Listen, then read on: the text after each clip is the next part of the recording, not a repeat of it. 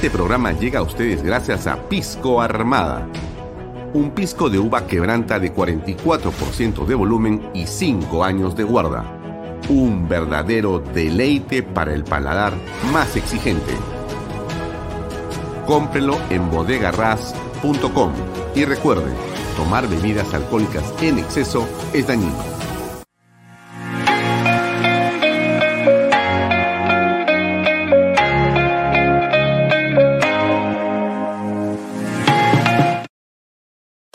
Coldwell Banker Realty Bienes Raíces.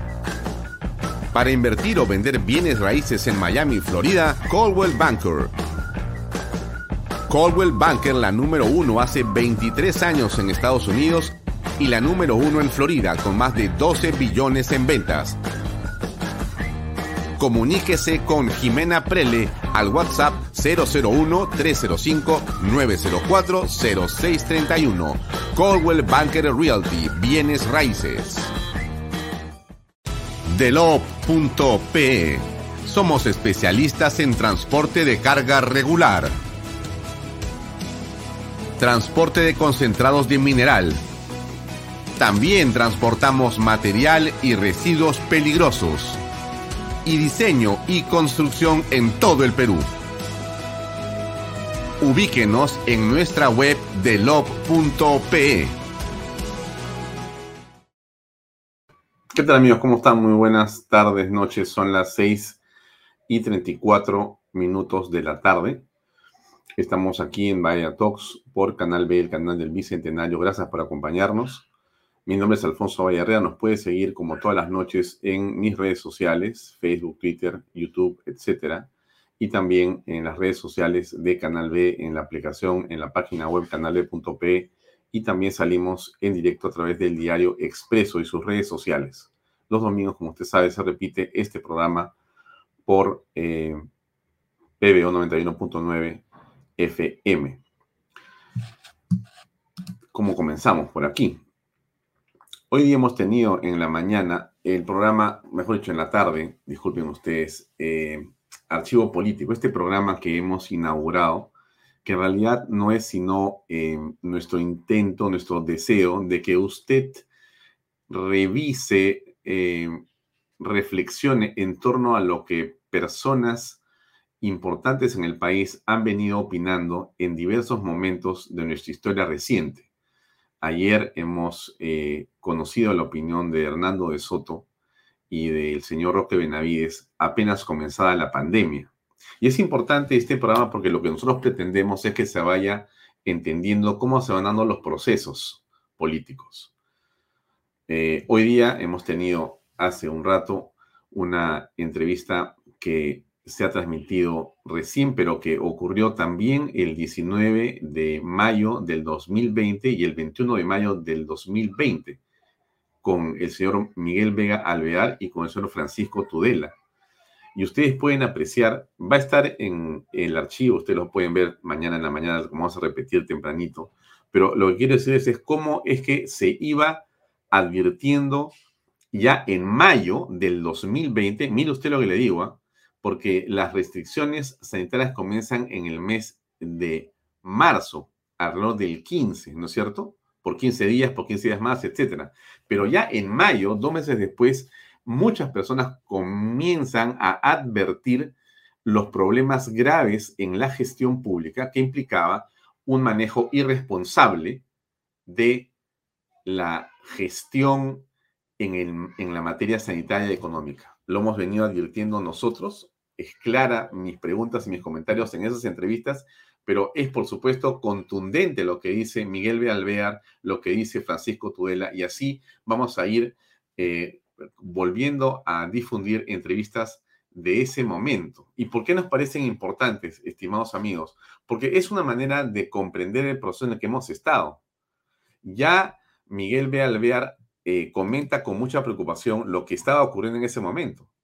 No había un entendimiento del gobierno sobre la importancia que estaba teniendo como efecto negativo en las pequeñas y microempresas este tema de la pandemia y la parálisis. No se entendía. Y lo dice claramente Miguel B. Alvear. Algo está pasando, algo va a ocurrir. Esto es dramático. Estamos en un momento que el gobierno no entiende. Mayo, mayo del 2020.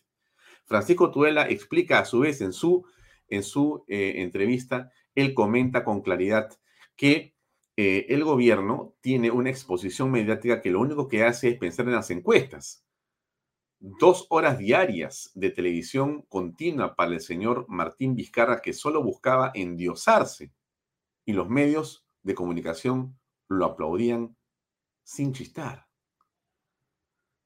Y cuando usted ve las entrevistas y usted recuerda y después entonces analiza lo que ha pasado después de, de esos momentos en la historia reciente del Perú, se da cuenta qué bueno hubiera sido escuchar a estas personas. Qué bueno hubiera sido reflexionar en torno a lo que decían. Qué importante y qué daño han hecho los medios de comunicación que endiosaron a Martín Vizcarra y a su cúpula de poder de ese momento. Cuán aceitados y cuánta mermelada había, señores. Por eso es que creemos que los archivos son importantes. Por eso hemos puesto este programa que yo le comento, eh, archivo político, ¿no? Vamos a transmitir diversas entrevistas, eh, le digo yo, en las tardes. Hoy día comenzamos a las 4 de la tarde. Eh, a veces comenzamos un poco antes, según los archivos que tenemos, pero son, por, por, cierto, son decenas de entrevistas que hay y estamos escogiendo aquellas que nos parecen más interesantes y sensibles para poder entender lo que está ocurriendo. Hemos tenido a Diana Seminario hace un momento y después eh, estamos ahora en Vallatok. Vamos a conversar ahora con Juliana Caxia, que también va a estar en Familias Vulnerables. Usted pero ¿por qué tanto Juliana Caxia? Miren, Juliana es una profesional en el mundo y en el campo de eh, eh, la, digamos, educación, del trabajo con los padres de familia, de la formación en diversos ámbitos de la familia, ¿correcto? Nosotros por eso nos parece muy eh, trascendente conversar con una persona que es erudita en estos temas, que ha venido estudiando con rigurosidad las diferentes iniciativas legislativas y lo que existe de legislación y lo que existe de intereses detrás de la educación en el país. No solamente de la educación eh, universitaria, sino de la educación escolar de lo que pasa con nuestros niños, de lo que puede ocurrir, del peligro al que están sometidos por ideologías. Hay que decirlo con toda claridad. Y por eso el día de hoy va a estar ella por partida doble. Por supuesto que mi entrevista eh, tiene un sesgo y una perspectiva distinta a la de Juliana Calambroyo, que es después de, Vaya Toca a las 8.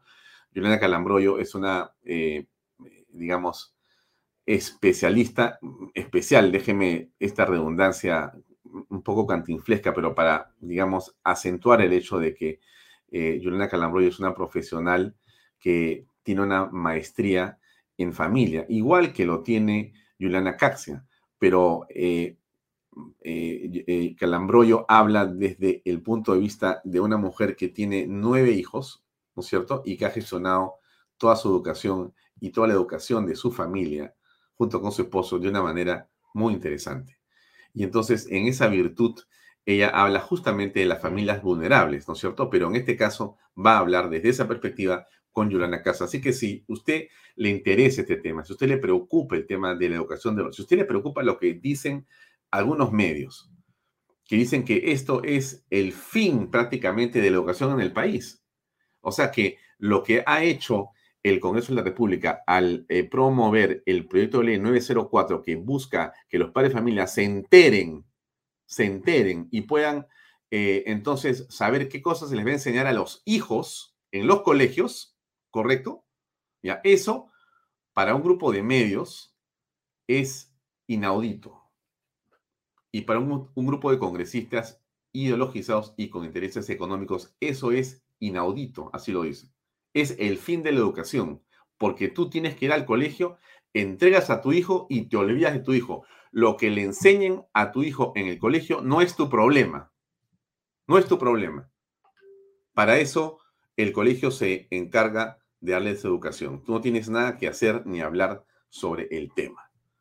Entonces, a, mí eso me parece sumamente delicado, muy preocupante, y por esa razón eh, yo había dicho en este programa con ustedes que nos siguen tan amablemente siempre, que tenemos que hablar con Juliana Caxia mucho más que la última vez que conversamos 15 o 20 minutos. A mí me dio mucha pena que por efectos del tiempo, ya tenía una agenda muy recargada como tiene siempre, no pudimos tocar más el tema, pero hoy lo haremos de 7 a 7.50 de la noche sobre estas cosas. Usted tiene preguntas, póngalas acá en el, en el YouTube o en el este, Facebook para poder también hacérselas a, ella. Pero es importante que usted sepa, lo peor que nos puede pasar, estimados amigos, es que no estemos informados. Eso es, digamos, eh, algo muy negativo para los debates públicos, para los debates familiares, amicales, los que tengamos donde sea. No podemos estar desinformados. Y el caviaraje, una buena parte de izquierda y ciertos medios interesados que son pagados por ONGs internacionales están interesados en que usted no se ocupe del tema, ni proteste, ni y que mire para otro lado. Bueno, yo le invito y le pido por favor que usted no mire a ningún lado, que escuche si no puede ahora, lo escuchará más tarde. Si usted vio este programa o no tiene tiempo, téngalo para verlo más tarde. Compártalo con personas que creen que tienen que escuchar estas reflexiones de profesionales en el tema, que quieren y que creen lo mejor para nuestros hijos. Y así como hablábamos hace unos días sobre los aciertos del Congreso, este proyecto de ley 904 es un acierto. Que se haya juntado el eh, perulibrismo, con eh, eh, la oposición es algo que hay que aplaudir. No hay que generar teorías de nada, sino aplaudir que haya habido puntos importantes de coincidencia en temas que son centrales. Y yo creo que este tema es central y hay que continuar, eh, digamos, reflexionando en torno a ello y sobre todo, sobre todo, informándonos. Usted, mire, mire, tiene que tener una posición.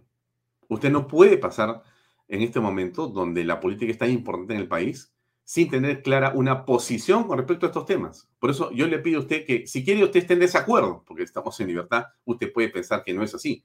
De acuerdo, pero por lo menos escuche las razones. Escuche las razones. De repente, si usted no cree en esto, de repente se convence. Y si está convencida, de repente va a tener hoy día mejores argumentos para conversar en casa. Eso va a ser a las 7 de la noche en 15 minutos más con Juliana con Juliana Caxe que nos va a acompañar.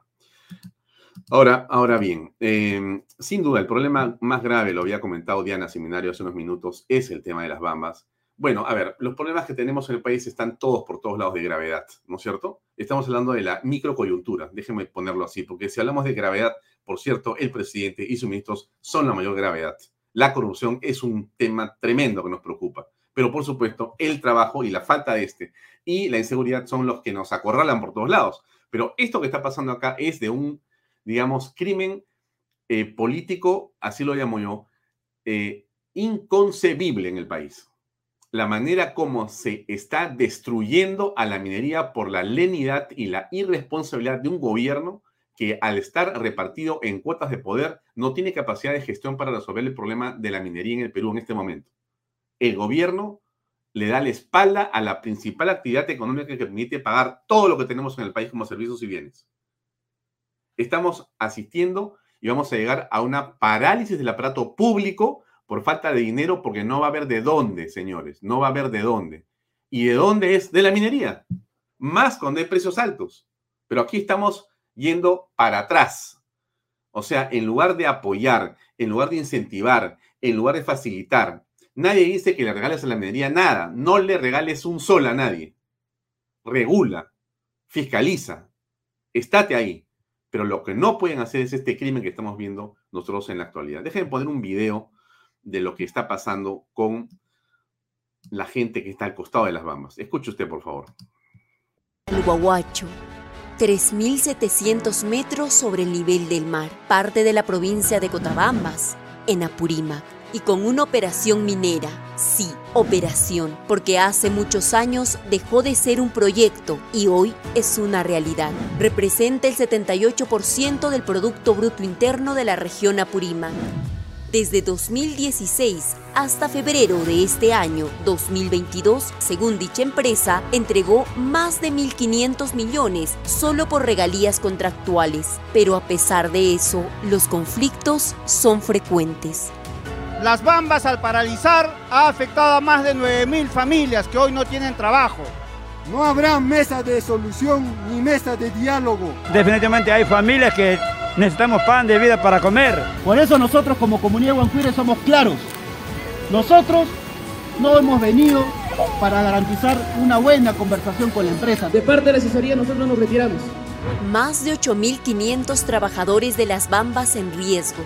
Y aunque es un número preocupante, otro quizá invisible es la de 75.000 trabajos inducidos. ¿Pero qué es este número? Son puestos laborales de familias que trabajan para las diversas empresas relacionadas directa o indirectamente con la minera. Hablamos de las empresas locales, aquellas que vieron una oportunidad de hacer empresa y decidieron invertir, ya sea sus ahorros, préstamos bancarios o el dinero de la venta de sus terrenos. El movimiento económico que se da aquí en Chalhuahuacho es gracias a la, a la minera. ¿no? Hoy en día estamos prácticamente quebrados, esa es la palabra. Ya va a ser casi un mes porque nosotros venimos trabajando, tenemos préstamos de diferentes bancos, eh, tengo aquí exclusivamente los documentos que me acreditan eh, es prácticamente es una pérdida. Que queremos sobresalir de alguna manera de la pobreza, en lo cual sacamos préstamos del banco para de alguna manera dar el servicio eh, que es acerca de las bambas, pero en realidad estamos totalmente afectados. En, en, todo, en todo porque debemos a los bancos. Ahora el banco nos embarga, no es así nomás, ¿no? Y todos sabemos eso, el banco nunca te respeta.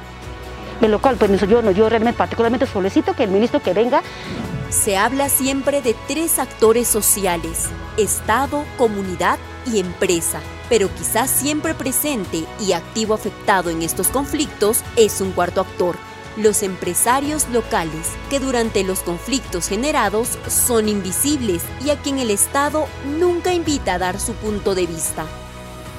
Quizás está desorganizado, pero hay, ingreso, hay plata, trabajan todos, se dedican a hacer qué hacer.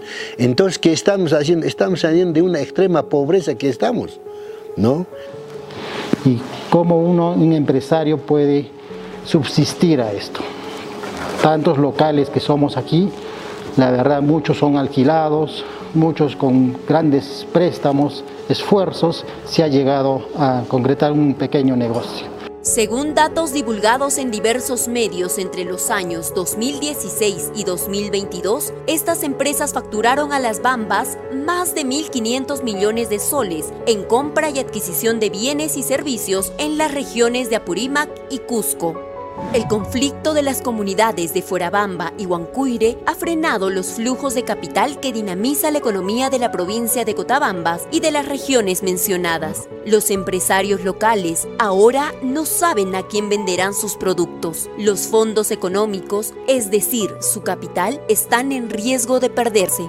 La verdad que con mucha pena, tristeza, da decirles hasta aquí no más trabajas. Yo tengo personal que está esperando en sus casas. No te miento, tengo mi celular, te, diré, te enseñaré cuándo subimos, cuándo se arregla, cuándo nos pagan, cuándo esto, cuándo tal. Y lamentablemente no sabemos qué decir. Trabajo mayormente con, los con los compañeros de Pamputa, Pumamarca, acá y acá los compañeros de Mara, ¿no? Con ellos yo trabajo. Están, están, están que me llame, no me dice señora cómo es la solución, si hay solución o no hay. Están en eso, están en espera de trabajo. trabajo. Igualmente ellos también eh, tienen sus familiares, entonces nos afectamos todo. Hoy estas empresas se ven vacías y aunque entendemos el temor a declarar por represalias que ya se vieron en la zona contra estos empresarios, llaman a una actitud de intervención más firme por parte del Estado para resolver este conflicto que pone en riesgo a todos. ¿Por qué no puede venir acá los ministros? ¿Por qué? ¿Por qué nos deja atrás, aislado atrás? Está muy, para mí, particularmente, está muy mal que los ministros, el Estado, o sea, los, el gobierno, que no esté acá, acá presente, debería ya venir a solucionar. Lo cierto es que en este conflicto hay un cuarto actor del que nadie habla, al que nadie atiende, pero que tiene mucho que decir que son los motores de esta economía local. Por otro lado, de acuerdo con lo informado por la compañía minera Las Bambas, el país pierde más de 5.2 millones de soles por cada día. 1.2 millones de soles diarios se pierde por concepto de regalías mineras y 4 millones de soles por concepto de impuestos que afecta al Perú. Hay una indignación por parte de todos los empresarios de aquí de Chalhuahuacho que estamos trabajando en los diversos rubros. ¿Por qué no tenemos quien nos represente? Confiamos en el Estado.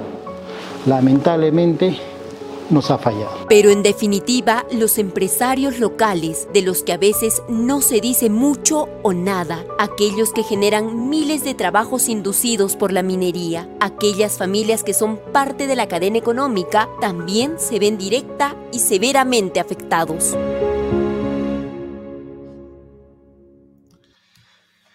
Increíble, ¿no? Esto es, eh, parece una pesadilla. Quienes han visitado esta zona, quienes han visto cómo se construyó esta mina, cómo ha operado esta mina, cómo opera esta mina, quienes conocen estándares de minas en el mundo, quienes reconocen lo que en el Perú, eh, digamos, se felicita como la nueva minería, donde están las Bambas y tantas minas peruanas importantes el día de hoy, tan eh, venidas a menos por un gobierno que da la impresión que o no conoce o conociendo de manera manifiesta, no le interesa o le interesa quebrar esta industria. Porque no se puede entender de otra manera cómo puede haber tanta irresponsabilidad en el manejo en general de lo que es la minería en el Perú. Este es eh, un post que puso hace unas horas la periodista Paola Villar. Dice lo siguiente, primer ministro Aníbal Torres se retiró de la mesa de diálogo de las Bambas, dio algunas declaraciones y señaló que debía irse para atender otros conflictos. La gente se molestó. Agregó que para levantar el estado de emergencia debe cesar actitudes de fuerza de las comunidades. Todo eso es cierto, pero lo que no se puede hacer es no enfrentar a las comunidades para resolver el problema. Tiene que haber una solución, pero la solución no puede ser paralizar una actividad que genera, como ustedes han visto en ese reportaje que hemos pasado acá, eh, ingentes cantidades de dinero para todos los peruanos y eso tiene que ser consciente el gobierno, pero no parece que fuera consciente porque está pues como vemos en otra cosa, ¿no? Este reportaje hace hincapié en que no es solamente el asunto de la minera o de la comunidad. En realidad están los miles de cientos y pequeños empresarios que han invertido sus dineros para darle servicios a la minería, a la minera.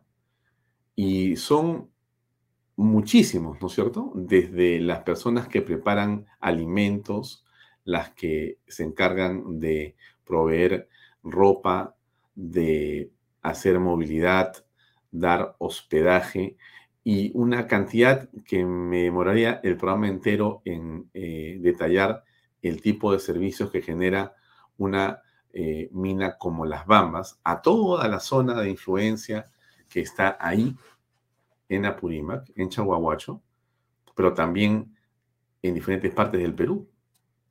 El impacto de las Bambas en la economía nacional está visto y está estudiado desde todo punto de vista, pero nada de eso es importante para el presidente de la República. Nada de eso es importante para los ministros de Estado, que están, como se dice criolamente, en la luna en la luna. Y un primer ministro que en realidad eh, debió haberse ido a su casa con todo respeto hace mucho rato y que no sabemos qué hace todavía dando vueltas por ahí. Porque más bien a lo que se han dedicado es lo que dice la figura que está en este momento en la pantalla, ¿no? Que se han dedicado a hacer este despilfarro de dinero del Estado en pasearse por diferentes lugares del país para nada absolutamente para nada, porque lo que han eh, ido es a construir una portátil, se han ido a hacer mítines, es puro populismo con ministros de Estado y eh, se ha eh, reportado el día de hoy lo que se gasta en estos viajes, cómo se tienen que hacer despliegues de aviones, despliegues de vehículos, helicópteros, entre otras cosas más. Todo esto tiene que estar hecho porque el presidente de la República no quiere saber nada de la prensa nacional, no quiere saber nada de resolver los problemas, lo que quiere es correr, porque eso es lo que hace el presidente, lamentablemente, correr. Les voy a poner esta imagen, déjenme un segundo para eh, que ustedes la puedan eh, ver en sus pantallas, que es un reportaje que hace el día de hoy el diario Perú 21. ¿Qué cosa nos muestra Perú 21? Creo que es esto que está aquí, ajá. Acá está, esta es la imagen, se las voy a colocar para que ustedes puedan ver directamente a qué me refiero. Ok, ahí está. Voy a ver si la hago crecer un poquito más. Miren, lluvia de millones para consejos de ministros, que obviamente que no dan eh, soluciones, ¿no es cierto? Bueno, a ver, así va el despilfarro. Miren la cantidad de dinero que se gasta. Ahí está, tanto por uso de tres aviones, tanto por uso de tres helicópteros, viáticos para funcionarios, pasajes para funcionarios. Avanzada incluye pasajes viáticos, entre otras cosas más. Y llegan los ministros para estar horas. Y perdónenme que diga, para que no sirva para nada, estimados. O sea, porque lo que hacen con estos consejos de ministros es básicamente derrochar el dinero, tomarse fotos, dar la sensación que escuchan al pueblo y lo que van a hacer es eh, hablar en contra del Congreso y a promover su asamblea constituyente. No hay actas. La mayor prueba del despilfarro responsable de estas personas es que no existen actas, no hay apuntes, señores, no existe un documento oficial donde diga lo que se acordó en el Consejo de Ministros. Y el Consejo de Ministros no es, eh, por si acaso, eh, una reunión eh, que por voluntad de los ministros y por una especie de gratitud hacen ellos. Se les paga un sueldo de 30 mil soles al mes más gastos, vehículos y demás para que rindan cuentas de las políticas públicas y los portafolios que están siendo manejados por ellos. Pero si no existen actas del Consejo de Ministros, estimados amigos, de 12 o de 13 reuniones, hay creo que solamente dos y las otras 10 no existen, quiere decir que estos señores no han hecho nada. Porque el acta es lo que demuestra lo que tú has hecho, lo que vas a hacer, lo que hiciste, y eso es el acta del Consejo de Ministros, pues es una lista de encargos que tienes que cumplir. Es tu tarea, para eso te pagan. Bueno, aquí no existe eso. No existe. Es inconcebible que este gobierno simplemente se burle de todos los peruanos como lo estamos apreciando y nadie le puede decir nada. Porque lo que tú le digas, la respuesta es, bueno, en realidad es porque no ganaste las elecciones. Eres golpista eres fujimorista, eres aprista, eres eh, de la oposición, eres este, de renovación, eres ultraderechista, eres lo que sea. O sea que nadie puede decirles nada. Estos señores hacen lo que les da la gana con el presupuesto público, no dan cuenta a nadie, a nadie, ¿no es cierto? Y ahí están los gastos. Usted los puede apreciar. Es increíble es como una especie de campaña. Lo ha dicho Ana Jara, ex primera ministra en el gobierno de Ollanta Humala. Piensan que están en campaña. Bueno, no voy a hablar más del tema porque está con nosotros nuestra invitada y yo quiero regresar a hablar del tema que les había comentado a ustedes al principio. Me parece central que hablemos esta tarde, esta noche, sobre este asunto eh, de este proyecto de ley y aquello que implica el proyecto de ley que voy a poner en pantalla como un comentario eh, que creo que es, déjeme ver si es este de aquí. A veces hay demasiada información en mi pantalla. Disculpe usted, pero así suele pasar. Ok, acá lo tengo. Miren, esto, esto le quiero compartir para que vean. Denme un segundo. Muy interesante. ¿eh? Eh, además, muy interesante las reacciones de los medios, que es a mí lo que me llama la atención. Bueno, a veces ya no te llama la atención, pero de todas maneras, yo le voy a mostrar esto que está acá. Ya está, ajá. Voy a invitar a Juliana Caxia para que, eh, acompañarme a que lo veamos juntos. Juliana, ¿cómo estás? Buenas noches. Hola, Alfonso, buenas noches. Gracias por la invitación. Saludos a todos. Gracias. Eh, entro al tema leyendo un par de titulares y un par de cosas y después lo comentamos, por favor, porque de eso se trata esta conversación. Eh, Esto salió publicado, esta es una noticia de hace cuánto tiempo, este es del 5 del 5, ¿no es cierto? Hace unos 10 o 15 días esto es lo que sale en los medios. Y dice lo siguiente, el Congreso aprueba ley que afecta el enfoque de género y educación sexual en colegios. El proyecto de ley 904-2021 de la Comisión de Educación fue aprobado con 88 votos a favor, 17 en contra, 3 abstenciones y quedó exonerado de segunda votación. ¿Ya? Ese es un tema. ¿Qué cosa dice, perdón, la República? La República dice al respecto calidad educativa en riesgo claves del proyecto de ley que afecte el enfoque de género y educación sexual en aulas. Y acá hay una declaración muy interesante de la congresista Flor Pablo de los Moraditos. Ella se opone a esto. Ella dice, esto resulta muy peligroso porque los materiales educativos responden a políticas de Estado y no pueden en ningún caso responder a criterios religiosos ni morales.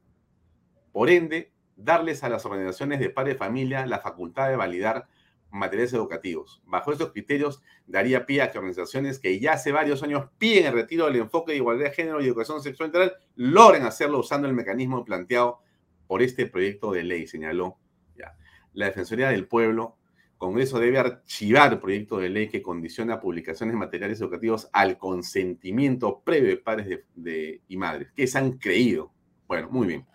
Estamos con Juliana Caxia, una especialista en temas que tienen que ver con la familia y la educación. Juliana, ¿por qué el alboroto en torno a este proyecto de ley 904? ¿Cuál es el escándalo? Mm, si, si quiere ser objetivo, no debería haber ninguno, porque lo que hace el proyecto de ley 904 es regular el ejercicio de un derecho ya reconocido en el artículo 13 de la Constitución Política del Perú y en el artículo 5 de la Ley General de Educación en el artículo 13 de la Constitución Política dice que los padres somos los primeros educadores en moral de nuestros hijos, ¿no? Y la ley de, eh, educación eh, promueve la participación activa de los padres de, familia en la elaboración de políticas públicas y de materiales educativos. Lo que no existía era la ley, lo que no ¿qué dicen ellos? ¿Por qué dicen lo, que no existía, el vacío que existía era que, ok, ¿cómo vamos a participar? Según la ley, ya, pero ¿qué ley? No existe ley. Bueno, esta es la ley que te dice cómo participar en la elaboración de materiales educativos. Aquí hay un problema. El primero es que solamente se circunscribe el relato opuesto, ¿no? Opositor a la ESI y al género, pero nadie habla de, por ejemplo, historia del Perú, ¿no? Oye, ¿cómo se está enseñando la historia del terrorismo? Este, nadie, todo, todo el mundo piensa que solamente género y solamente Ceci, como si fuera lo único que importara. No, no, no es lo único que importa en la educación de los niños. Para ellos sí, porque si es de lo único que hablan, para ellos sí. Pero acá hay un punto que, es jalando un poco la pregunta de por qué se alborotan. La conclusión que hemos llegado es la siguiente, ¿y por qué mencionan tanto la ESI ellos? La ESI, que es la educación sexual integral, que repito, no es, no es sinónimo de educación, de educación sexual, es una forma de educar en sexualidad basada en el enfoque de género. Esa es la ESI, que parte de la premisa que los seres humanos no somos sexualmente binarios, o sea, no somos hombres ni mujeres, sino somos lo que querramos ser, cualquier género, ¿no? No binario, este, homosexual, heterosexual, este, asexual, pansexual, polisexual, aerogénero, ansioso, lo que tú quieras. El, la ESI tiene como característica principal para eh, impartirse, que no es que el niño va a llegar con un texto a su casa de, ay, mira, mi clase 1 sobre masturbación, mi clase 2 sobre... No. Eso, la, la ESI se imparte en lo que son las sesiones de tutoría, presencialmente. Lo que existe son manuales para los docentes. No existen materiales, porque si tú, porque la lógica te dice, oye, pero ¿cuál es el problema? Que yo lo vea antes si igual lo voy a ver después. O sea, yo soy mamá de una niña de 11 y uno de 8, compro los, vaya, deme mi libro aquí, allá, yo lo forro, le pongo etiqueta, los reviso, hago tareas con mi hijo, veo los, los libros. ¿Por qué tanto escándalo de que yo los vea? ¿Cuál es el problema? Es que hay material que no quieren que veas. Y yo he traído acá una muestra. Te voy a explicar. perdón, ¿quién, ¿quién no quiere que vea el manual y por qué? Los, los que, las ONGs y todos estos que se quejan, ¿no? Que está mal este proyecto de ley, porque han llegado al punto, Alfonso, de decir que los padres más o menos somos unos ineptos, ignorantes, idiotas, que no tenemos la capacidad de decir este material está bien, este material está mal. Pero te dicen, no, pero tú no eres pedagoga, tú eres un papá nada más. ¿Por qué tú tendrías que saber cómo debe enseñarse a tu hijo? Porque existe efectivamente contenido de, de índole más eh, científico, ¿no? Especial, pues, química, eh, física, ¿no? Que obviamente yo no voy a venir y voy a decir, no, discúlpeme, 2 más 2 para mí es 8. No, eso es ridiculizar, nadie está diciendo esto.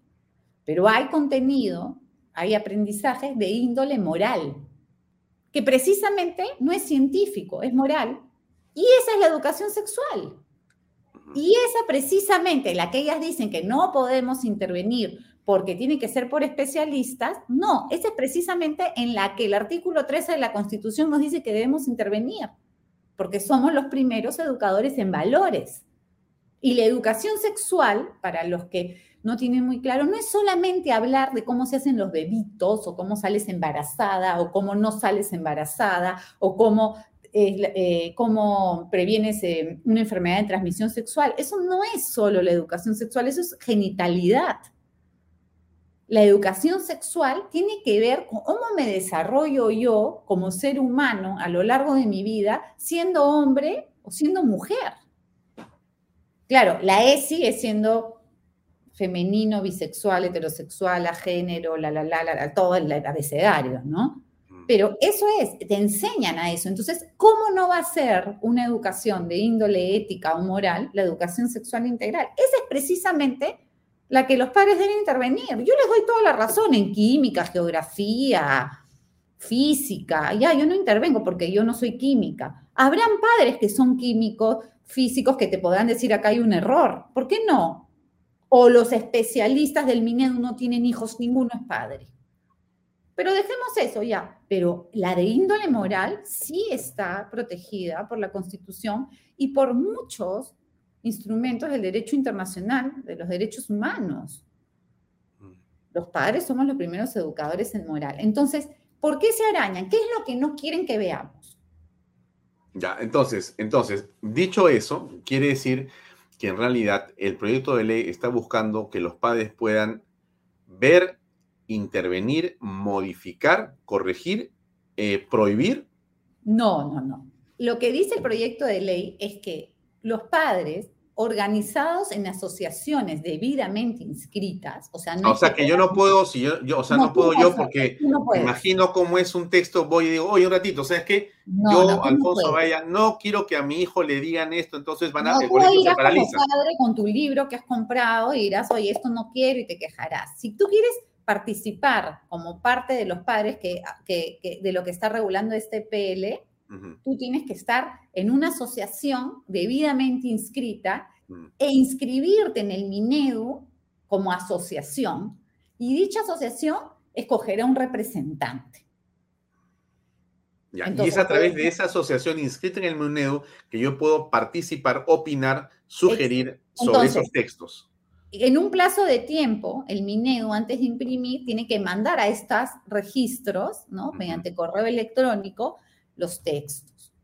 Y hay un plazo de entre, creo que es no mayor de 10 días o 15 días, no tengo muy, muy claro, no es mayor, menos de 20 días, los padres escriben, yo estoy de acuerdo, no estoy de acuerdo, mandan su opinión. Y acá hay un punto importante, Alfonso. Pueden ser todos los padres. No solamente estos circunscritos asociaciones de la iglesia ortodoxa rusa, o musulmana. Pueden ir todas las señoras de género y registrarse y decir, a mí me encanta este material, me parece lindo. Entonces el MINEDU va a tener la opinión de la señora feminista y la opinión de la señora este, musulmana y en medio la opinión de muchísimas asociaciones que dirán sí. Entonces va a tener opiniones positivas y opiniones negativas ante un mismo texto. ¿No? Eso es lo que no dicen. Ay, los padres, disculpe señora, usted, la señora Flor Pablo, la señora defensora del pueblo, la señora ministra, todas pueden verlo. No está circunscrito solamente a las que llevan un rosario en la mano, por si acaso. No mientan. Porque ella dice religiosas, de Claro, religiosas. lo que- es que nuevamente no quieren que un grupo de padres que no piensan como el género lo vean. Esa es la única, porque no, es, no ha dicho en ningún lado, solamente los bautizados por la iglesia católica o evangélica y que recen cinco veces al día y, y- y, ¿no? y prendan velas a la Virgen puedan verlo. No, en ningún lado dice eso. Pueden ir todos, asociaciones de cualquier índole ideológica. Reciben tu comentario y el Mineu tiene dos opciones. Tres, decir, voy a recoger la opinión de la señora feminista. Voy a la segunda, voy a recoger la opinión de la señora musulmana. O la tercera, no voy a recoger ninguna opinión. Yo soy el ente rector y decido imprimirlo así. Ya está. No hay más. Ya, pero, pero, ah, no, no, no, a ver, a ver, acá hay mucho más en verdad. Lo que pasa es que tú, como eres una mujer muy inteligente, me estás dejando que te haga la pregunta, ahí en puntos suspensivos. Evidentemente, Juliana, ahí está el key del asunto. Porque ¿cuál es la razón por la cual hay una chilla de tal naturaleza hasta de ciertos medios o periodistas que prácticamente están tirados en el suelo con ataque de histeria por lo que está pasando?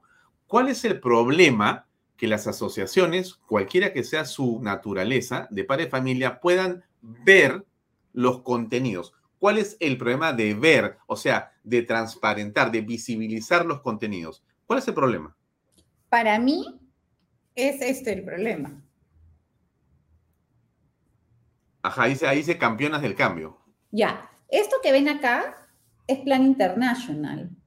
Es la ONG que ha firmado un convenio con el Estado peruano, con el Minedu y otras organizaciones, pero con el Minedu, y es la encargada de implementar la educación sexual integral en el Perú. Y hay pruebas de eso, ya lo hemos visto también en este programa. Este es un manual de un programa que se llama Campeonas del Cambio, es para niñas, para mujeres, disfrutando tus derechos sexuales y reproductivos para la región de Loreto. O es un libro, ¿no?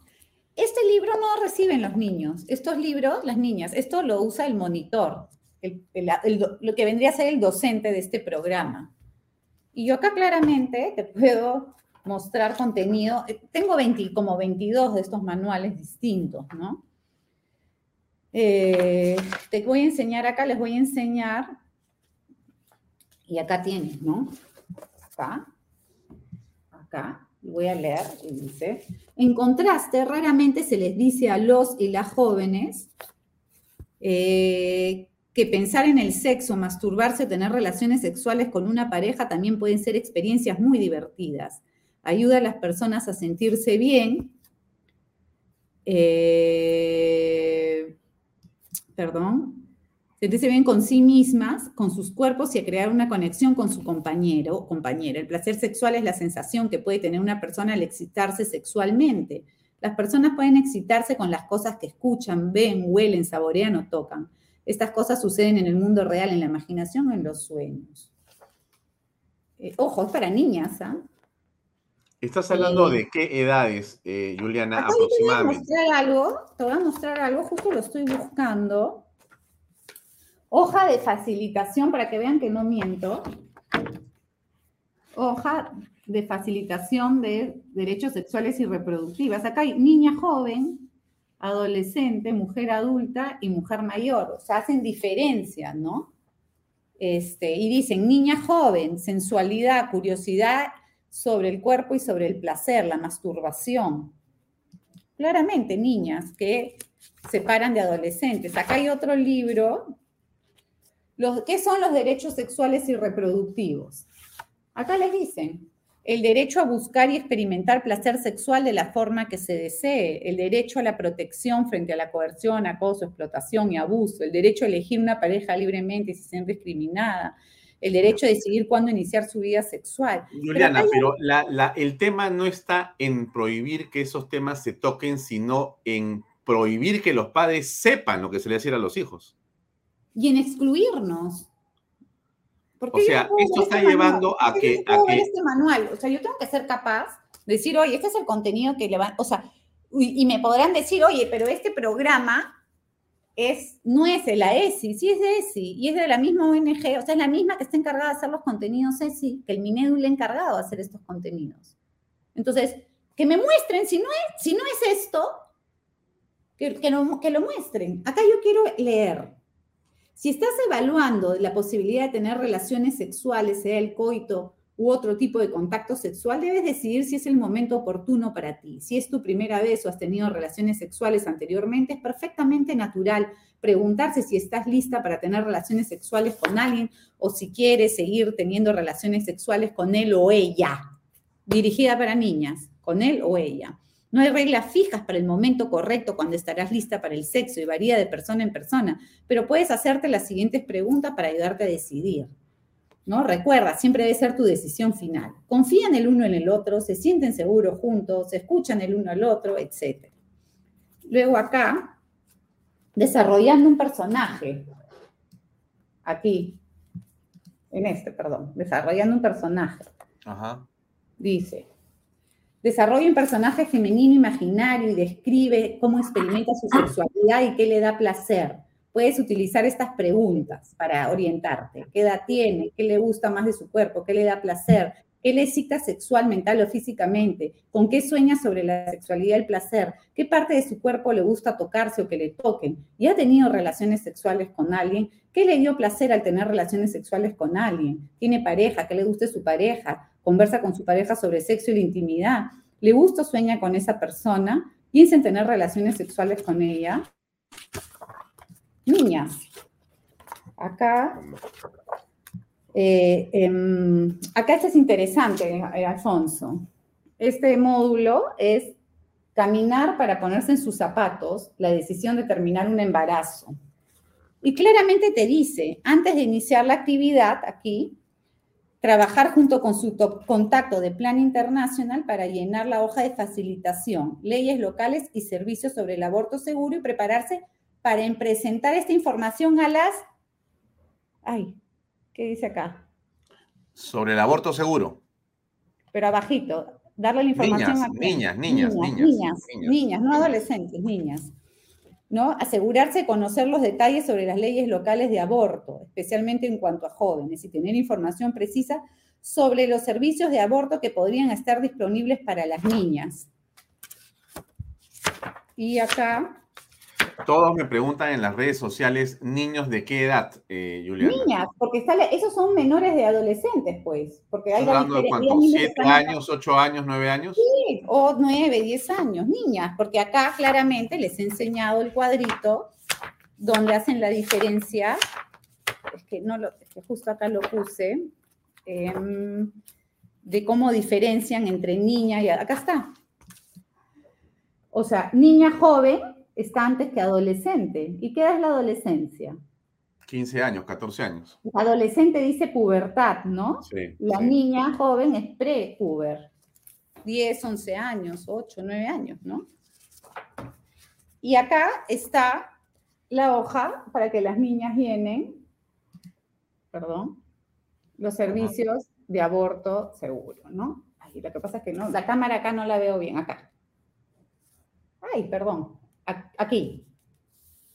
Le dan esta hoja para que las niñas llenen donde pueden abortar en su zona, ¿no? Y eso es delito, pues. Mito sobre la homosexualidad. Miren lo que dice acá, interesante, ¿no?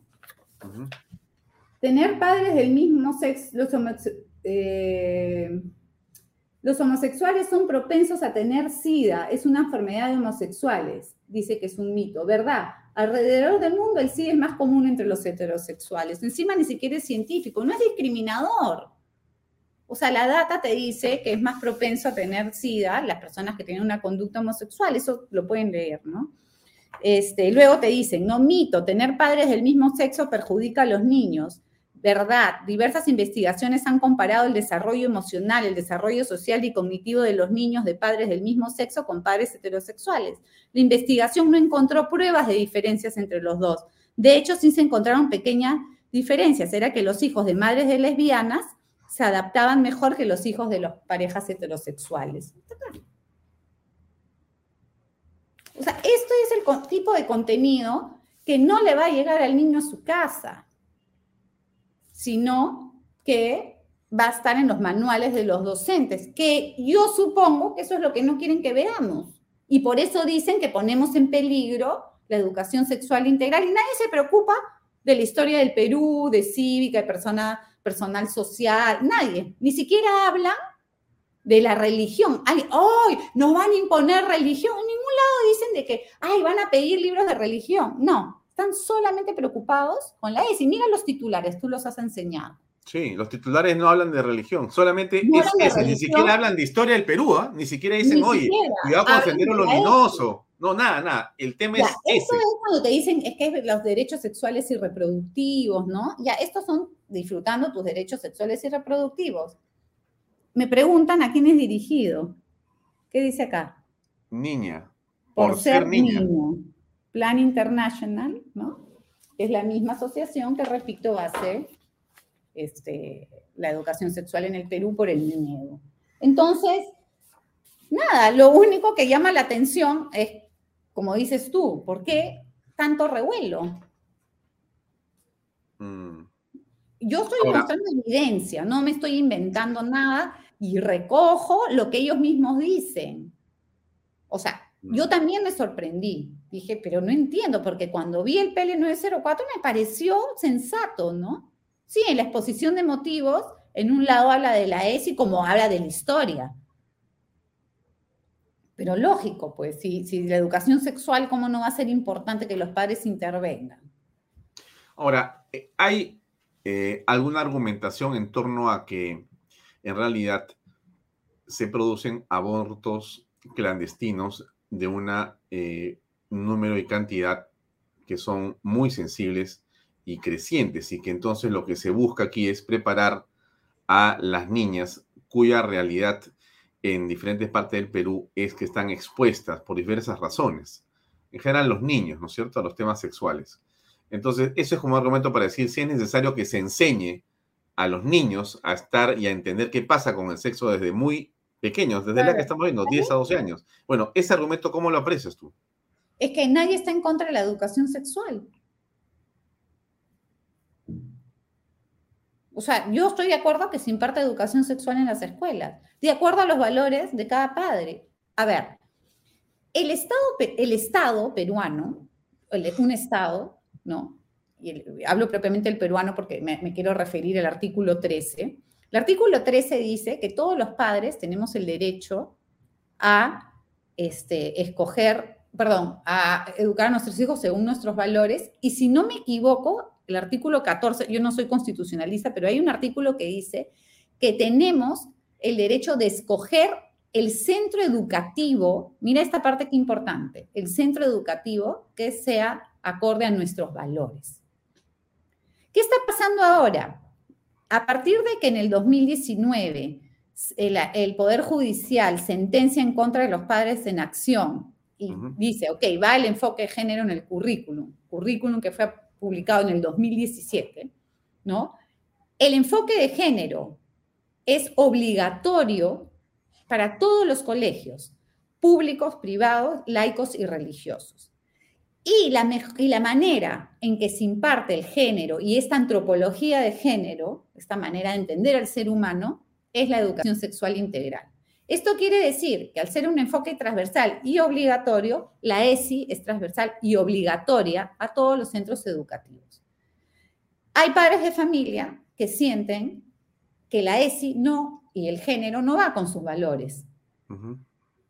Por lo tanto, el Estado peruano está vulnerando al poner un solo enfoque o este enfoque como obligatorio, este enfoque ético y moral como único, está vulnerando el derecho de los padres este, eh, eh, protegido en el artículo 13. Lo que tiene que hacer el Estado para poder eh, proteger este derecho de todos los padres es mantener efectivamente una calidad educativa mínima pero neutra ideológicamente, y a la vez promover distintos enfoques de valores para que precisamente los padres puedan escoger un centro educativo que se adapte a sus valores. ¿Me explico? Lo que está haciendo ahorita el Estado es diciendo, no, nosotros vamos por el enfoque género, único enfoque, y la ESI que es al final, y todos los padres y todos los niños van a ser educados igual. O sea, eso es adoctrinamiento, porque quieren que todos sean educados igualitos. Nazismo, cualquier tipo de ideología, los, los comunistas, ¿no? los terroristas, todos son educados así como entonces, el Estado está vulnerando nuestro derecho y lo que tiene que hacer el Estado es retroceder y decir un ratito, si yo quiero efectivamente proteger este derecho, tengo que promover distintos enfoques. Y lo que nosotros decimos, ok, por supuesto que tiene que haber educación sexual en los colegios, pero ¿por qué la única manera es la educación sexual integral, que es una forma de educar, el integral, es la ESI, es la forma de educar bajo el enfoque género? ¿Por qué yo no puedo escoger un enfoque de afectivo emocional. Porque una de las características que tiene la ESI es que parece un sistema de control de daños. No embarazarte, no tener enfermedades de transmisión sexual, no a la violencia, no, lo cual está perfecto. Muy bien, pero también tiene que haber un ámbito de desarrollo afectivo emocional. Si tú revisas los manuales de la ESI que vienen de cualquier parte del mundo, no hay mención al amor, al matrimonio, al desarrollo de la familia. Si tú revisas aquí el capítulo de los anticonceptivos, claramente dice, no sé si está en este libro o en uno, es no hablar, no hablar ni mencionar la planificación natural de la fertilidad. Lo dice. o sea que de ninguna manera tú puedes pensar en tener una relación con una persona de sexo distinto y enamorarte y tener después un deseo de tener hijos, matrimonio, y eso, eso no, lo voy a mencionar. En todo caso, no lo sugieren. No, no lo tengo acá. No, no está acá. O, o si está, no lo tengo señalado. ¿No? Mira, mira qué interesante esto, dice. Explique a las niñas que a pesar de que el derecho de las mujeres y las niñas, mujeres y niñas, a elegir si desea continuar o no con un embarazo es reconocido por el Marco Internacional de Derechos Humanos, diferentes países tienen leyes sobre cuándo una niña o mujer pueden legalmente terminar un embarazo. En algunos países una niña puede escoger, no, no, no. Y este, pero ya acá asume que las niñas tienen derecho a terminar, derecho a terminar con un embarazo. No hablan de violación directamente. Mm. Entonces, es realmente preocupante porque además, si tú revisas esto y revisas, yo hace ayer, si no me equivoco, ayer o antes de ayer publiqué un hilo en Twitter y ayer lo puse en Facebook sobre esta asociación Calpa. La asociación Calpa que es otra ONG, trabaja un proyecto en conjunto con Plan International que se llama Decidamos Ya. Y Decidamos Ya promueve el aborto, la legalización del aborto. Y si pueden ver ahí, claro, ahí está. Este es el segundo encuentro de jóvenes por el derecho a decidir que se hizo en febrero eh, virtualmente y que lo hizo Calpa. Si ustedes revisan la hora y media de la sesión, que yo la revisé, hicimos un extracto ahí, claramente las niñas, las niñas, las jóvenes, tienen pañuelos verdes, hablan sobre el aborto, inclusive hay una cantante al final que canta el macho patriarcado, opresor, ¿no? O sea, es, parece una cosa de locos. Y, eso es y esta es la ONG, y acá lo tengo, para que vean que no miento. Déjenme ver. Este, no sé, Alfonso, acá tengo el formulario que deben llenar las ONGs, no se lee muy bien. Ya, a acercarlo a la cámara, sí. A la APSI, ¿ok? Yo lo voy a describir. Este es el formulario que deben llenar anualmente las ONGs que reciben cooperación internacional y dice, ¿no? Este, cuánta plata reciben y qué sé yo. Acá está la asociación Calpa Ajá. Sí, ahí se ve. ¿No? Pero la ejecutora es Plan International. Ajá. La entidad, ¿Dónde está este dedo? Entidad administradora de fondos. Quiere decir que Calpa trabaja junto con Plan International, que es la ONG que hace la ESI en el Perú, un programa en conjunto en su página web más o menos recibe cooperación internacional de 11 millones de dólares por 4.5 años, que promueve el aborto en las niñas. Y promueve la de, la de vivir ¿no? libremente. ¿no? Nosotras decidimos reducción del embarazo adolescente en Loreto. We decide. Esto que en el video que tú mostraste, que no se ha desarrollado, pero que yo colgué, se cometen por lo menos tres delitos penales en el Perú. O sea, si tú ves ese video, esa ONG está cometiendo delitos. ¿Está cometiendo o está fomentando? Es fomentando y cometiendo, creo yo. por ejemplo, en el artículo 114 del Código Penal dice que la mujer que causa su aborto o consiente que otro lo practique será reprimida con pena privativa de libertad no mayor de dos años o con prestación de servicio comunitario de 52 a 154 jornadas. O sea, promover que alguien aborte es delito en el Perú. Y ellos promueven el aborto, o sea, claramente promueven el aborto. Han hecho una, hacen un concurso de TikTok, de comerciales, de videos de TikTok que promueven el aborto. Luego promueven que las niñas y las adolescentes, las menores de edad, tengan relaciones sexuales. Y en Perú está penado tener relaciones sexuales con menores de edad. En otros países no lo sé. Y más, si son menores de 14 años, es con cadena perpetua. Entonces promueven que las niñas tengan conductas delictivas, o sea, no para ellas, sino para el que te das cuenta, algo que no deberían tener. Totalmente. Y luego el artículo 316 del Código Penal, no puedes hacer apología a un delito.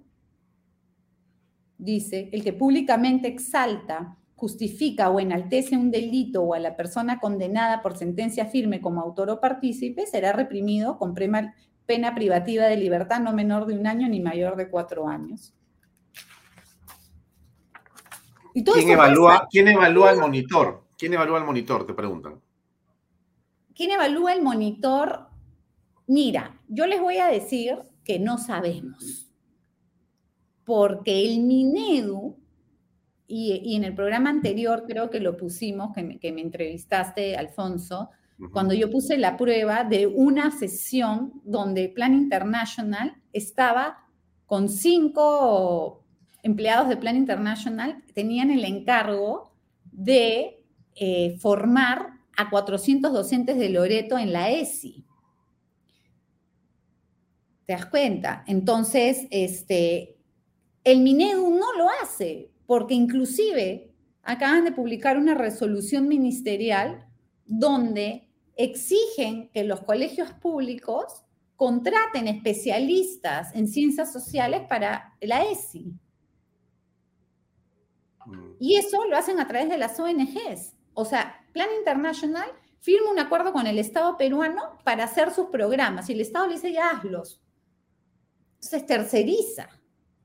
¿Quién los evalúa si es un enfermo sexual? No lo sé. Si quieres, ponga parte del video. Ese, es que ahí tiene la explicación de cada, de cada parte del video, pero yo te invito a que pongas la parte 7. La parte 7. Adelante un poquito.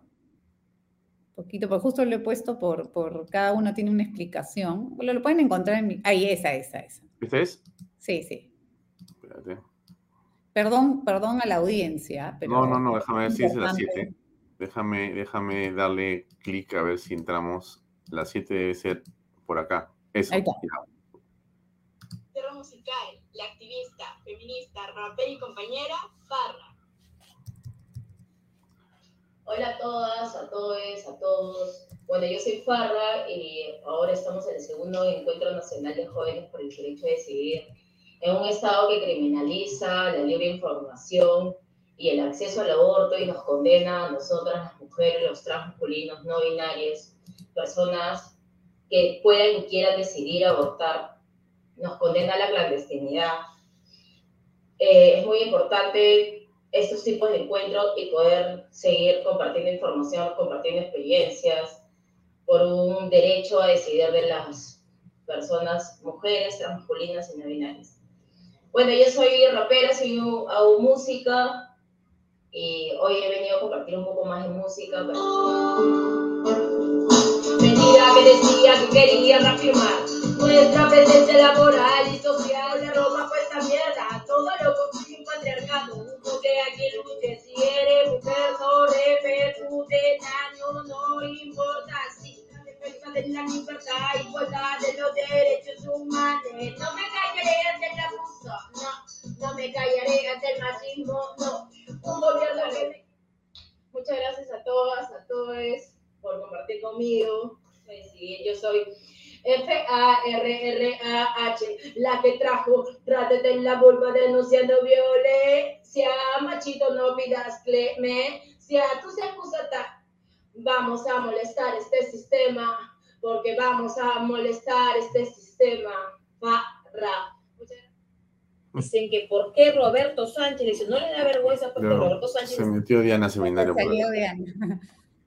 Ya, eso, por ejemplo, está dentro de una sesión de formación que da esta ONG que trabaja en conjunto con la ONG que tiene el convenio con el Minedu.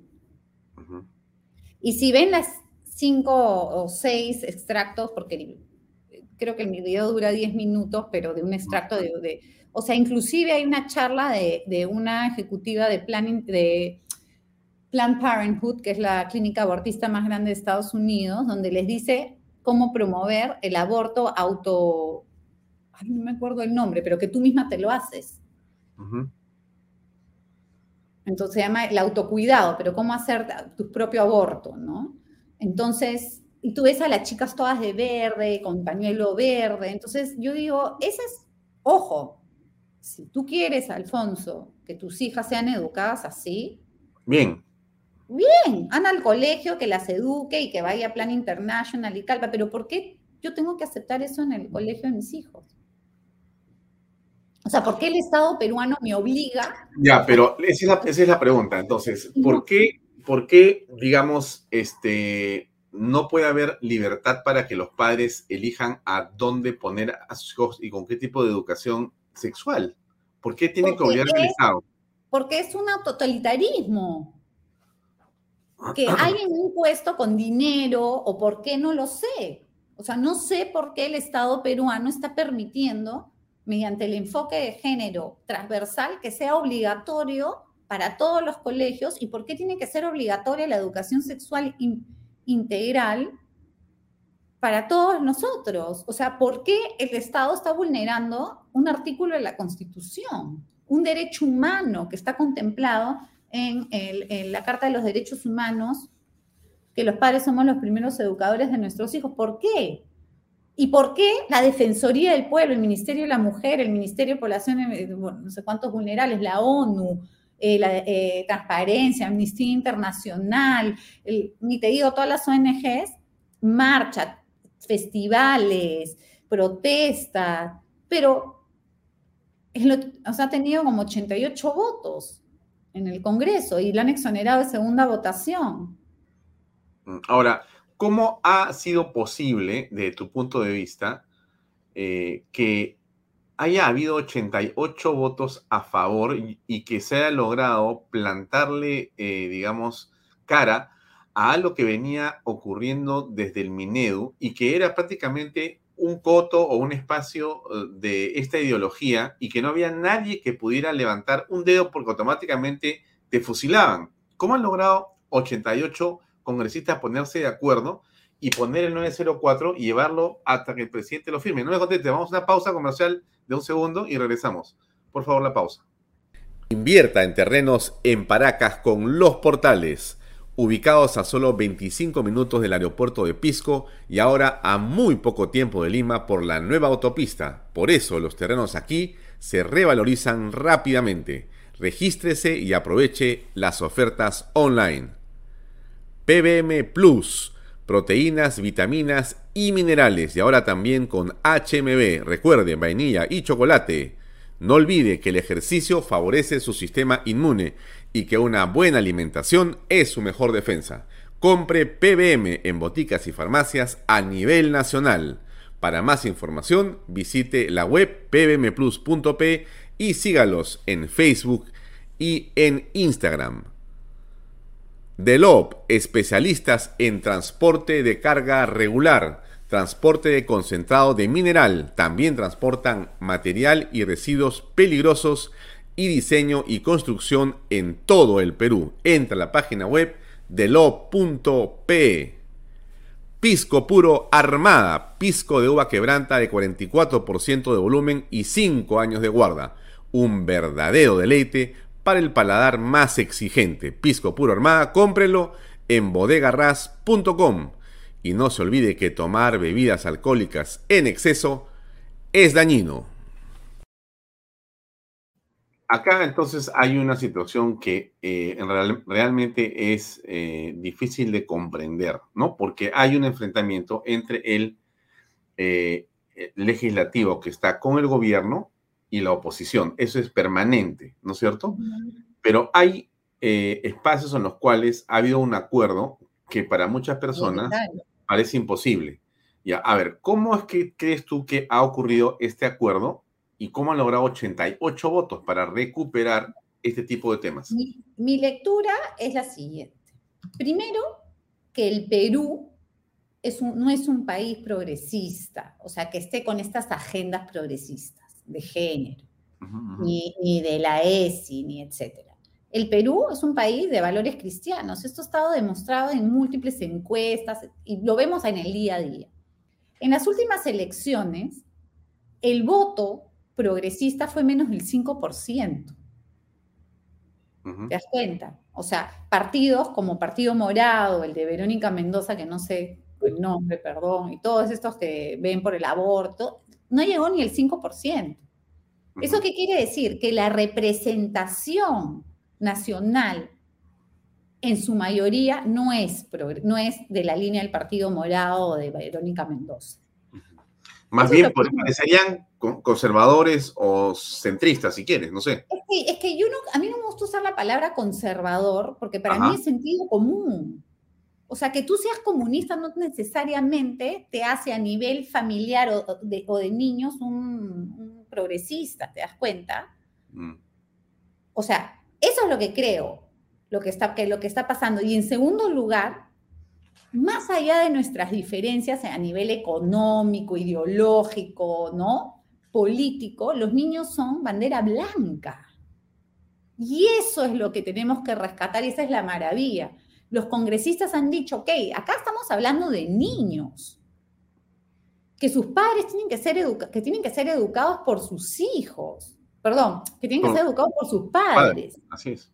Entonces, y de ahí colgaron el voto y siguieron, no, sí, que la Asamblea Constituyente, que tú, lo que tú quieras, pero si te das cuenta, cuando hemos hablado de los niños, se ha armado una especie, como te digo, se ha sacado una bandera blanca y ha dicho, ok, todos acá, la gran mayoría comulgamos que esto es un bien. los niños son un bien. Es algo, es un, es, son un bien, son personas que nosotros tenemos que proteger. Porque todos hemos sido niños y hoy estamos a cargo de sacar adelante nuestro país, nuestra sociedad, nuestra comunidad. Eso es lo que ha pasado. Entonces se jalan los pelos y salen congresistas a decir, no, que esto no puede ser un grupo de... perdón, el grupito son ellos. El grupúsculo son ellos. No los que votaron 88 votos a favor. No son un grupito, son una mayoría bien grande. ¿ah? La minoría son ellos. Entonces que se cae. Y, yo, como lo dije públicamente, a una congresista le digo, señora, para usted está en un congreso que tiene que ser, que es una representación democrática que usted no quiere respetar. Porque todo es un abuso, todo es el fujicerronismo. No, no. ¿Por qué? Entonces, ¿no te gusta? Bueno, la próxima vez haz una mejor campaña y sácate más de dos curules, pues, ¿no? Entonces, eso es lo que yo digo. Los niños, y es algo que nosotros hemos visto en el trabajo que venimos haciendo, conversando con congresistas de distintas bancadas, que sí se alinean a que los niños y la familia son un valor de nuestra identidad nacional que no quieren renunciar y que quieren proteger. Entonces, cuando vienen ataques, ¿no? Eh, de, lados progresistas o de congresistas que a mí me parecen peor aún, que se abstienen, cuando dicen que son de derecha, no, se abstienen. Este, digo, ya, felizmente se sacan la careta y ahí vemos quiénes realmente velan por el bien supremo de nuestra sociedad, que es la persona. Entonces, eso es lo que yo veo, eso es lo que está pasando, que este Congreso refleja a nivel valor de niños lo que el Perú quiere. Por eso es que avanza y por eso es que ven amenazados los caviares. La agenda caviar está alineada a la agenda progresista, es la misma agenda. Entonces, claro, se les está acabando la, la, mamadera, no sé. A mí personalmente y, y, con todas las personas con las cuales trabajamos, no me interesa, o sea, no, no es que yo quiera que los, caviar, que, que los progresistas se mueran de hambre, yo quiero que respeten nuestro derecho.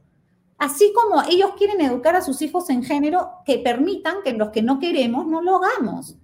Si ellos quieren enseñarles a sus hijos que Abimael Guzmán fue un este, guerrillero, ¿no? Revolucionario y que lo que hubo es conflicto armado interno, perfecto. Yo no, yo quiero enseñarles a mis hijos que lo que hubo en el Perú fue terrorismo y agradecerle a las Fuerzas Armadas por todo el trabajo que hicieron para defendernos y que no son pues unos asesinos violadores de derechos humanos. Es lo que yo le repito a mis hijos. Pero ¿por qué todos los niños tienen que aprender? ¿no? El otro día revisaba el colegio, mis hijos están en un colegio católico, pero también tienen un texto donde hablan que los derechos humanos ¿no? Y, y, las instituciones defensoras de los derechos humanos en el Perú es la Coordinadora Nacional de los Derechos Humanos, Amnistía Internacional y la Defensoría del Pueblo. Me dio risa, pues, porque dije, claro, defienden los derechos que ellos quieren, los que les conviene pero está en un libro de texto también. Entonces yo simplemente le tomo foto, lo mando al colegio y le digo, ¿cómo van a manejar esto? Porque estos son pro aborto y, y, claramente abiertos en contra de toda la agenda cristiana. Mm. Ahora, como madre, eso yo lo veo con el colegio porque yo participo y, quiero, ¿no? Y tengo una respuesta, es lo que creo que todo padre también tiene que hacer, involucrarse en el plantel en el que tiene a sus hijos público, privado, y decir, oiga, yo quiero esto, estos son mis derechos. Sí, es lo que te iba a preguntar para ir cerrando, eh, Juliana. ¿Qué le podemos recomendar a los papás eh, que eh, no entienden bien esta discusión todavía? Quizá tienen niños todavía muy pequeños, de repente tienen sus niños recién de un año, de dos, de tres, todavía no están en los colegios, pero ya existe una tendencia a inducirlos de esta manera. La pregunta es, ¿cómo deben eh, asumir este tipo de situaciones los padres de familia? Mira, yo creo que esta batalla tiene varios frentes. Y el más poderoso, el que yo siempre digo, es la mesa de la cocina. Donde todos nos sentamos, donde conversamos, donde debemos apagar los aparatos y conversar con nuestros hijos. Los padres tenemos la obligación de mantenernos informados porque no nos estamos jugando que nuestros hijos vayan a una buena o una universidad más o menos. Nos estamos jugando su vida, su felicidad, cómo ellos se van a entender a sí mismos, cómo van a entender su propia naturaleza y cómo se van a desarrollar. nos estamos jugando el entregarle al Estado la patria potestad, porque ese es otro tema importante. Todas las leyes, proyectos de ley a nivel mundial que tienen que ver con la agenda de género, léase aborto, cambio de identidad en el DNI, matrimonio, unión civil, matrimonio homosexual, adopción. De niños, eh, eh, repartición de anticonceptivos, eh, de pastilla del día siguiente, hormonización cruzada, todo esto es agenda de género. Todas esas leyes tienen una cosa en común, que, nadie, que poco a poco ya se están dando cuenta. Las leyes dicen que los mayores de 14 años pueden acceder a todos estos servicios y tal sin permiso de sus padres. Y los menores de 14 años con permiso de un padre o de un juez. ¿Qué quiero decir con esto? Que todas estas leyes en las cuales no permiten que los padres revisemos los textos, donde una periodista muy reconocida sale diciendo que los niños no son de los padres, que no son de los padres, pero tampoco son del Estado, ¿no? Este, eh, em, lo que hacen es minar como una gota, pero un gotón, la patria potestad. Nosotros estamos entregando la patria potestad sobre nuestros menores hijos a terceros. Y maravilloso, hoy tú puedes estar feliz porque eres hincha de este libro. Y mañana, cuando no te guste el contenido, porque resulta que nos, nos van a gobernar los talibanes, ¿qué vas a decir? ¿Que los niños son del Estado o solo cuando te conviene? Entonces, mucho cuidado. Hablemos de libertades, hablemos de que cada padre escoja la educación de sus hijos. Tú escoges progresista, yo escojo la que me da la gana. Pero no juguemos a que yo te voy a decir cómo educar a tus hijos, porque hoy el péndulo puede estar hacia tu lado. Mañana no. Y estás creando precedentes que finalmente lo que terminan minando es la libertad de cada ser humano. Eso es lo que está en juego. Muy bien. Juliana, gracias por tu tiempo. Hemos estado casi 55 minutos conversando sin parar, lo cual es un, un récord eh, no para mí. Está, está, Juliana Caxia, eh, perdón, Juliana Calambrillo riéndose. Vamos a hacerla que pase un ratito. No se burle. Como si fuera para mí, hablar 55 no, Buenas noches, Alfonso. No, no, no, no, no, no digo que esté mal que hayas hablado, sino que eh, yo en realidad no debí preguntar nada para escucharte, porque todos aprendemos, ¿no? De las Julianas, ¿no? Hablo de las dos. Y eso a mí me parece que es importante. Juliana Calambrillo sabe que cuando yo la invité a, que estuviera en Canal B y me siento tan feliz de tenerla siempre con nosotros, era para que su experiencia la volcara en, en conversaciones, invitados como tú, en temas que ayudan a que los papás se formen. Nosotros tenemos la labor de como medio de comunicación de ayudar a que los papás, esa, eso que tú has dicho, Juliana, que es la mesa de la casa, para mí eso es casi todo porque bueno, quizás yo lo he vivido así de chiquito y lo he tratado de hacer así de grande cuando tengo mis hijos. O sea, no hay otro lugar. El espacio donde tú educas es en el desayuno, en el almuerzo y en la cena. No hay más. Y en el ejemplo que le das a tus hijos en cada minuto de tu vida. No hay otra cosa que hacer. Entonces, es, es tan importante que cuando tú te sientes con ellos, sepas de qué hablarles, ¿no? Y haya un argumento, haya un sentido a las cosas que están pasando, porque las preguntas vienen por todos lados y obviamente es un juego cruzado de conocimiento. cada vez más A ver, y quieren saber porque tiene celular que es el otro competidor contigo. Y si no te creen a ti, a ver, espérate, papá, acabe otra cosa, bueno, y uno tiene que saber, y es así. Bueno, está bien, esa es la vida, no, no, no digo que esté mal. Pero bueno, charlas como esta, eh, Juliana Caxia nos ayuda muchísimo. Y estoy seguro que la gente que ha visto este programa ha estado muy contenta. Muy, muy, muchas gracias por habernos acompañado. Y te dejo con Juliana Calambroyo en la siguiente, la siguiente hora para conversar con ella también. Gracias, Juliana. 55 minutos más, Juliana. Sí, Gracias a las dos. Un minutito para tomar agua, pero no importa. Sí, sí, Gracias, gracias, gracias. Gracias, Juliana. Buenas noches, muy amable.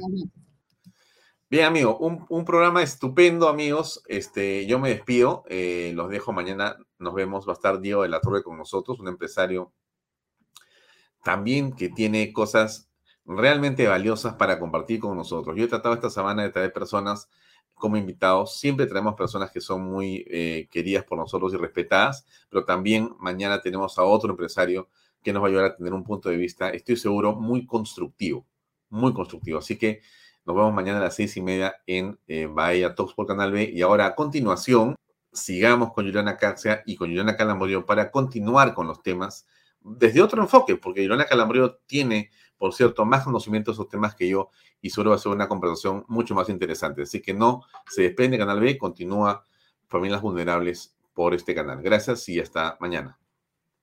Este programa llega a ustedes gracias a Pisco Armada. Un pisco de uva quebranta de 44% de volumen y 5 años de guarda. Un verdadero deleite para el paladar más exigente. Cómprelo en bodegarras.com y recuerde, tomar bebidas alcohólicas en exceso es dañino.